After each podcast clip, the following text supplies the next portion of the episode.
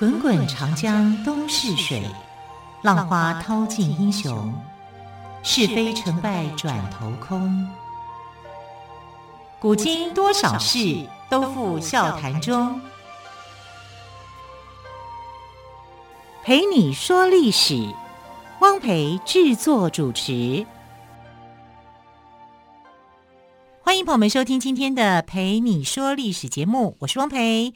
同样再次为朋友们邀请到历史专栏作家于远炫老师，老师好。主持人好，听众朋友大家好。老师，随着年节的脚步接近，今天已经是一月十三号了耶！今年感觉过年特别的早，下个星期的今天一月二十号就是小年夜了耶。对。可是我们通常听到十三号星期五，好像感觉有点怪怪的，哪来这个传说啊？十号星呃十三号星期五啊，对中国人来讲一点都不怪，它就只是一个日子日期，对啊。可是对西洋人来讲，就会觉得好像有点毛毛的，啊。那这个就是东西方的习俗不一样的关系啦。那我们先来讲，就是说我们来破解一下哈，为什么十三号星期五对外国人来说，他们觉得好像有点怪怪的啊？那主要是两个传说，第一个传说就是呃耶稣的最后的晚餐。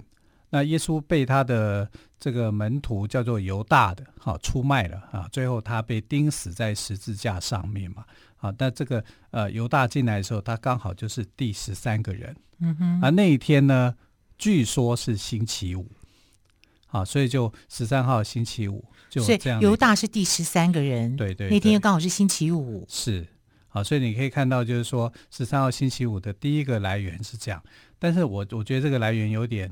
不太对了、嗯、啊！你怎么知道那天是星期五？谁说的 啊？就是要考据啦。对，哈、啊，就是比较缺乏啦。啊。但是西洋人觉得这个说法啊是他们相信的其中一种。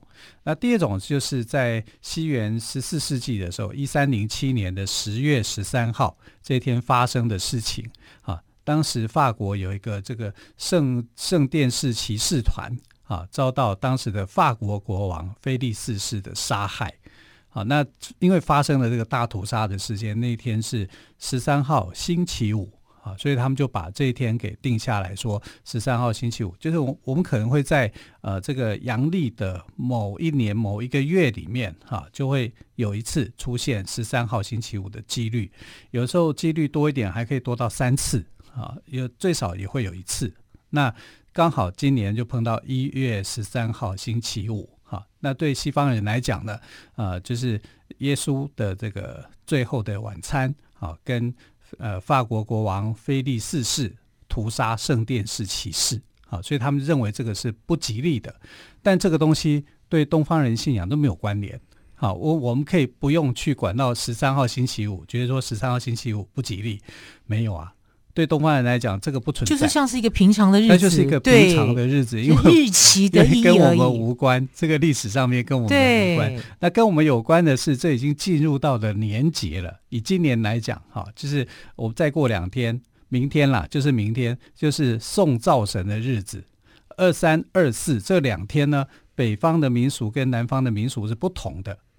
但不约而同都在送灶神。哎，对，明天就是农历二十三了。对，那二十四、二三、二四这两天呢，都是送灶神的时间，只是早晚的呃南北的习俗不同。嗯哼。那送灶神是什么含义呢？就是我们把家里面的最大的神叫灶神，那可能我们不知道，就厨房嘛。对呀、啊，我们不晓得说哦，原来家里面最大的神是灶神灶神啊。但是在古人的观念是这样的，我以为是财神呢。哎呀，灶神，抱歉得罪了。财神不会到我们家里来。哎，请多关照。那个家里面有哪一些神呢？有门神嘛，嗯、一定有守护家门的门神，有厅神嘛，啊，大厅啊，梁、嗯、柱之下的厅神嘛，还有呃这个床床，对对呀、啊，人家说搬家床要定下来，还要看日子哎，是。呃，就是你要讲严格一点，因为动胎气嘛，跟胎气有关联嘛。那最大的神是灶神，当然还有厕神，厕所厕所之神。好，所以在家里面呢，就有五大神。所以呃，举头三尺有神明，真的，我们这每天被神明这样照顾，多快乐的一件事情啊！中国人就这么样子，有点幽默，有点诙谐，有一点对不一样哈。那为什么是灶神是最大的神？那你可以想象，就是人类的文明的起始是什么？就是火的应用。对啊，所以火，你知道，在西方神话，在尤其希腊神话里面，第一个出生的神是哪一个？就是灶神啊！希腊神话也有灶神啊？有啊，有灶神啊。他们应该不讲灶神吗？这样不讲火神吧？呃，灶神，火神是另外一个。对对对，火神是赫菲斯托斯啊，灶神是海蒂西亚，是一个女神哦。啊，那海蒂西亚在希腊神话里面故事很少出现。啊，因为好像他不重要一样，哈，就是你可以很少看到他的他的什么又风流又什么没有，他是这个第二代大神所生出来的第一个小孩，第一后来被吞进肚子里面去，这是女神，她是女神啊。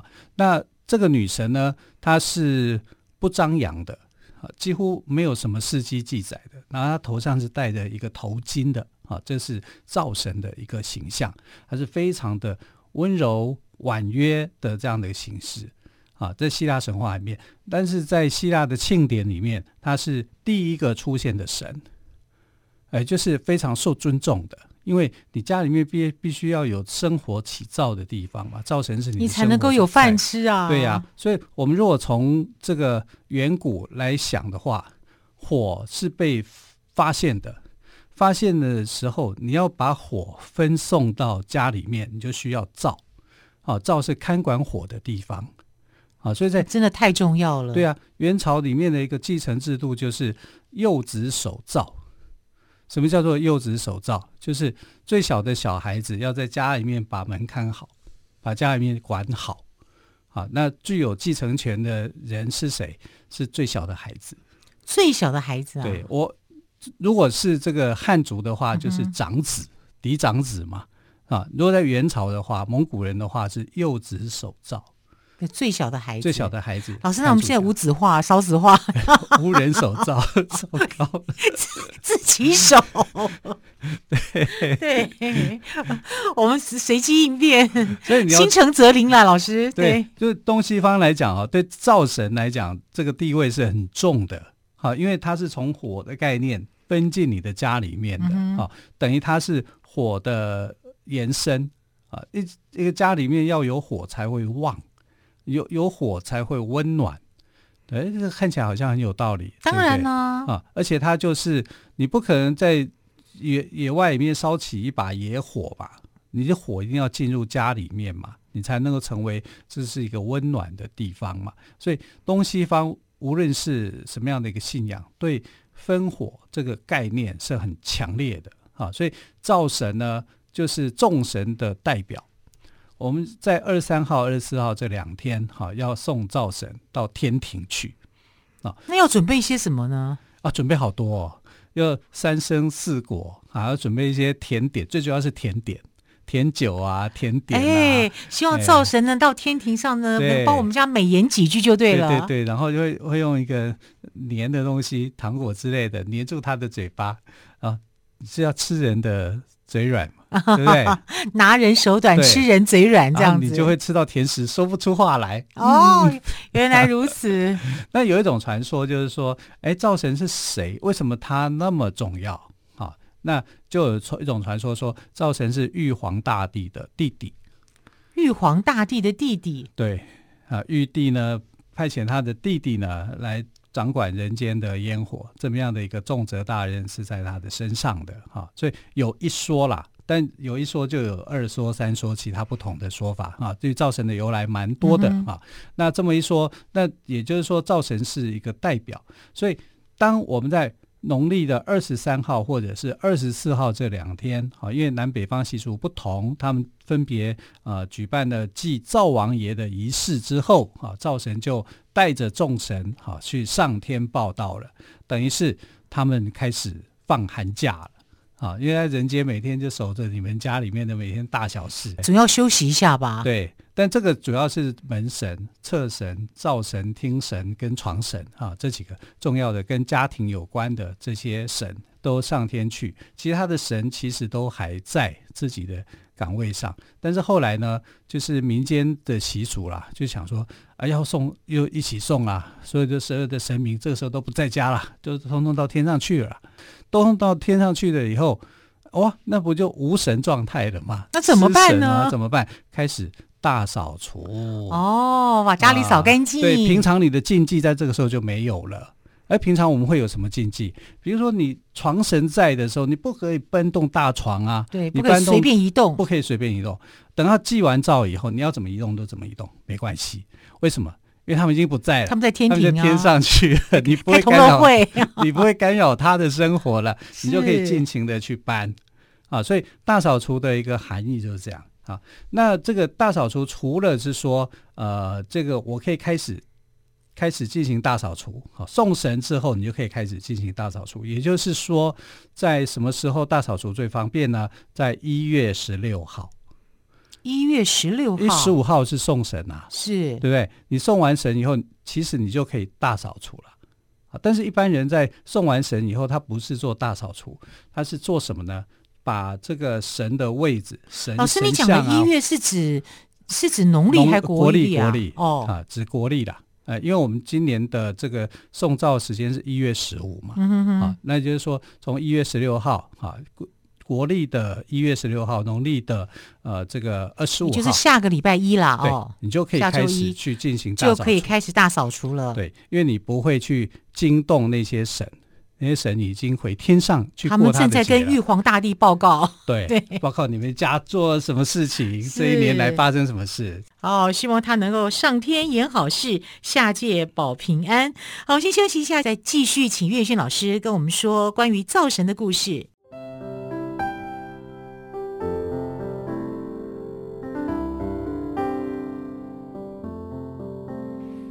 见台北的身影，拥有颗热情的心，有爱与梦想的电台，台北广播 FM 九三点一。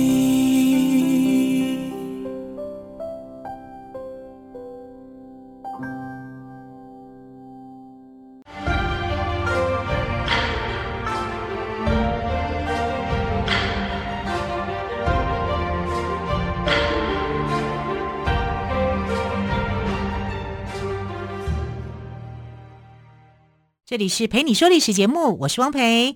好，今天我们特别来宾，历史专栏作家岳远勋老师，帮我们谈到灶神，从西方谈到东方，也告诉我们这个灶神呢，去天庭做了些什么事情。我们可以趁他不在的时候，可以把家里打扫一下哦。对。那么还有没有更多灶神的故事呢？老师，灶神故事太多了，真的吗？真的真的，因为灶神是老百姓呢，所以说以前的地位是非常的高的。我刚刚说家里面的五大神，我们家里面的就有五个神，最重要的五个神里面呢，灶神地位最尊贵啊，所以呢，通常在过去的这个灶旁边呢，我们就会贴着这个字，上面写着“司命灶君”哦，啊，司命灶君呢，这灶君就是灶神的意思，也有叫灶王爷啊，那。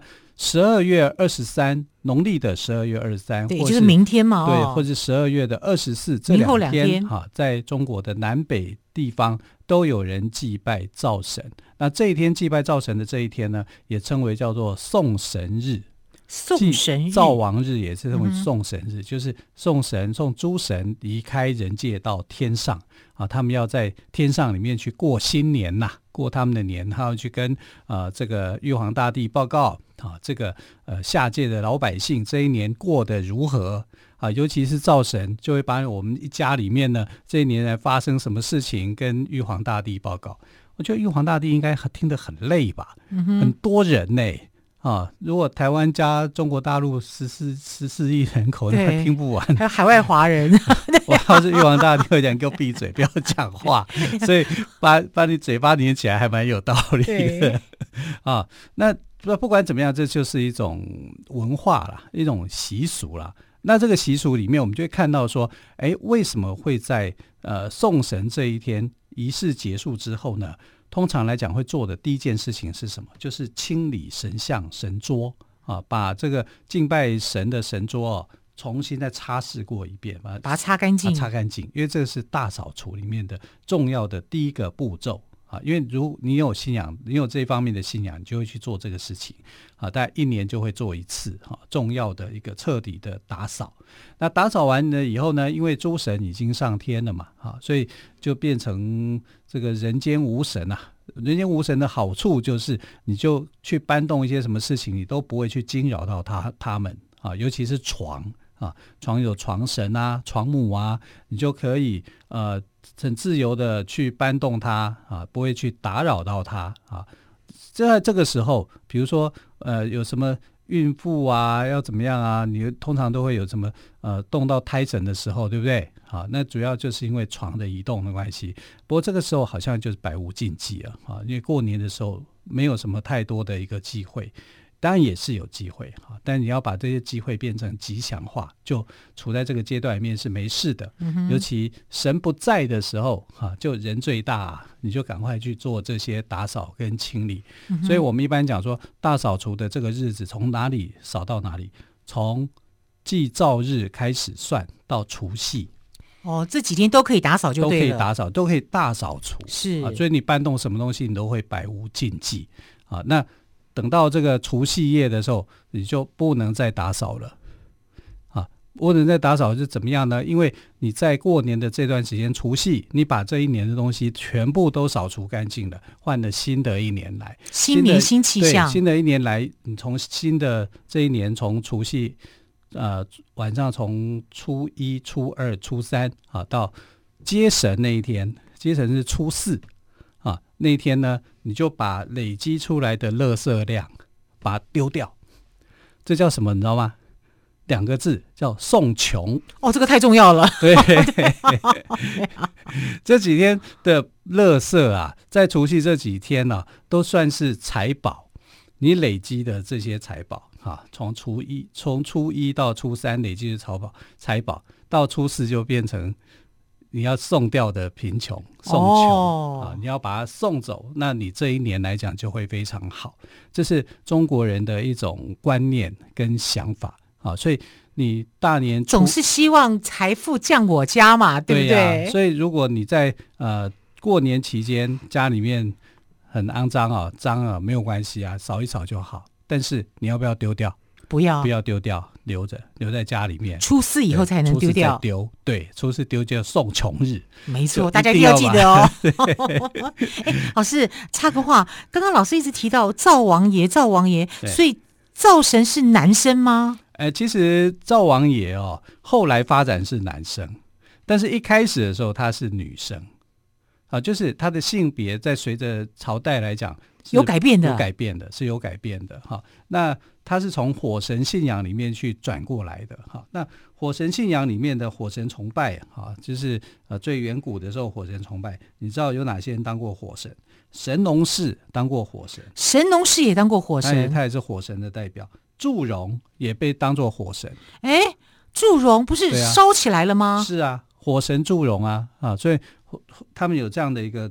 一个称呼是啊，那后来这个火神崇拜就慢慢演变了，变成物化啊，有一个有一个事物化这样子。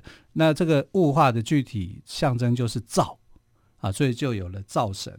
那因为灶神里面生的火，火是红色的嘛，就随风摆荡的样子啊，就好像女孩子在跳舞一样啊。所以呢，在先秦时代就有一个传说说，灶神呢是一个穿着红衣女孩。哎，危险 又美丽，所以他把它想象成为她是一个红衣女孩，是一个穿着红色衣服的女孩子。红是不是跟火焰的颜色有相关？啊、就是火焰的颜色。那火焰为什么会是红色？因为它那个温度还不够高。如果它温度够高，超过一千度，它就会变变色，变成蓝色。啊，所以当我们看到火焰是蓝色的时候，你要知道这个火很温度是很高的，很危险的，很危险的。如果是红的，它还是处于比较低温的这种情况。啊，所以这是可以做一个分别的。嗯、那先秦时代呢，就把灶神女性化，女性化后来就变成老化啊，所以从漂亮的少女变成老太太了吗？变成老太太，真的、啊。而且这老太太还有三十六个侍女啊，去。这个服侍他，变得华丽又贵气，这样也是不错的啦。对，所以灶神的性别从一开始啊，就是呃。从一个男神的一个形象，后来变成女神的形象，嗯、然后最后呢，从汉代以后哈，又变成男神的形象，又再回到男神，又回到男神。我刚才讲是在先秦时代，对，是先秦时代。那你这些曾经当做火神的炎帝啊、祝融啊啊这些，后来也就变成了灶神啊。那这是一种说法了啊。那另外一个说法说，灶神呢本来是玉皇大帝的第三个儿子。刚刚有一个说法，说是玉皇大帝的弟弟，好，那还有还有一派说法，说是玉皇大帝的第三个儿子，儿子，但他这个儿子是一个好色之徒，哈，所以这个玉皇玉皇大帝就罚他到人间成为灶神，为什么呢？还可以看美女。玉皇大帝认为在灶边在。灶旁边的都是美女吗？应该不是啊，应该老弱妇孺都有吧？应该应该应该。其实这个传说的可信度稍微低一点，这、嗯、蛮令人不可相信。对对对，没关系，我觉得大家喜和平喜乐就好了。对，但这就是传说啦啊，所以有好多版本。你刚才不是问我说灶王爷有 灶王爷版本好多的，但是最流传最广的一个版本呢，就是说灶君啊。他是一个人，他是一个凡人，凡人变成灶神的。那这个凡人是谁呢？他姓张，名丹。张丹，对，我们孤单的单吗？对对对。如果我们今天到那个台北市的行天宫，哈，行天宫就有祭，嗯、呃，就有那个崇拜灶神。行天宫是五个神，不是一个神。那通常我们都会认为说主神。关圣帝君对啊是主要，但行天宫的另外一个名字叫做恩主公，对恩主公，恩主公。啊，其实恩主公有五个恩主，所谓的恩主意思就是说他能够扶鸾，所谓的扶鸾呢，就是说他可以透过机身啊下凡，然后来跟大家来行道讲道啊，所以他叫行天宫啊。所以五个机身里面的一个神明呢啊，就有灶神啊，那灶神呢姓张名丹。是凡人哦，他本来是一个一无是处的人啊，这甚至甚至来讲还是一个坏家伙啊。但然后他把他的妻子很贤惠，他把他贤惠的妻子给赶走，让他去另嫁他人。那然后没有人照顾他，他自己又那么坏，穷途潦倒，好像遇到了他的前妻。那正好呢，他的前妻的丈夫回来了。那回来的时候呢，他就想说，如果他跟他的前妻在一起的话，那他现任的丈夫会不会，会误会？对，会误会。所以他就呃躲进灶坑里面，啊，就就不愿意现身。那躲进灶坑，那灶坑应该他能够跑得进去、钻得进去，要不然就是他很瘦小、嗯、啊。然后他就躲进灶坑以后呢，就这样闷死在这个灶坑里面了。那他的妻子啊，就在灶边去。祭拜他，那玉皇大帝就觉得说，你为了这个保全前妻的名节哦，对对对，然后你做了这个牺牲，你有这个善念，所以就封他为赵君啊，让他成为一家之主，来呃，成为就是说这个家户里面重要的神，并在来年去报告这一家的善恶，给予奖惩。是，这是现在最流行的说法，可能他有一些幡然醒悟吧，对，对不对？因为他之前他就是。呃，很坏的一个人，好，然后把自己的贤明的妻子给赶走了，还把他给休了，让他妻子去另嫁别人。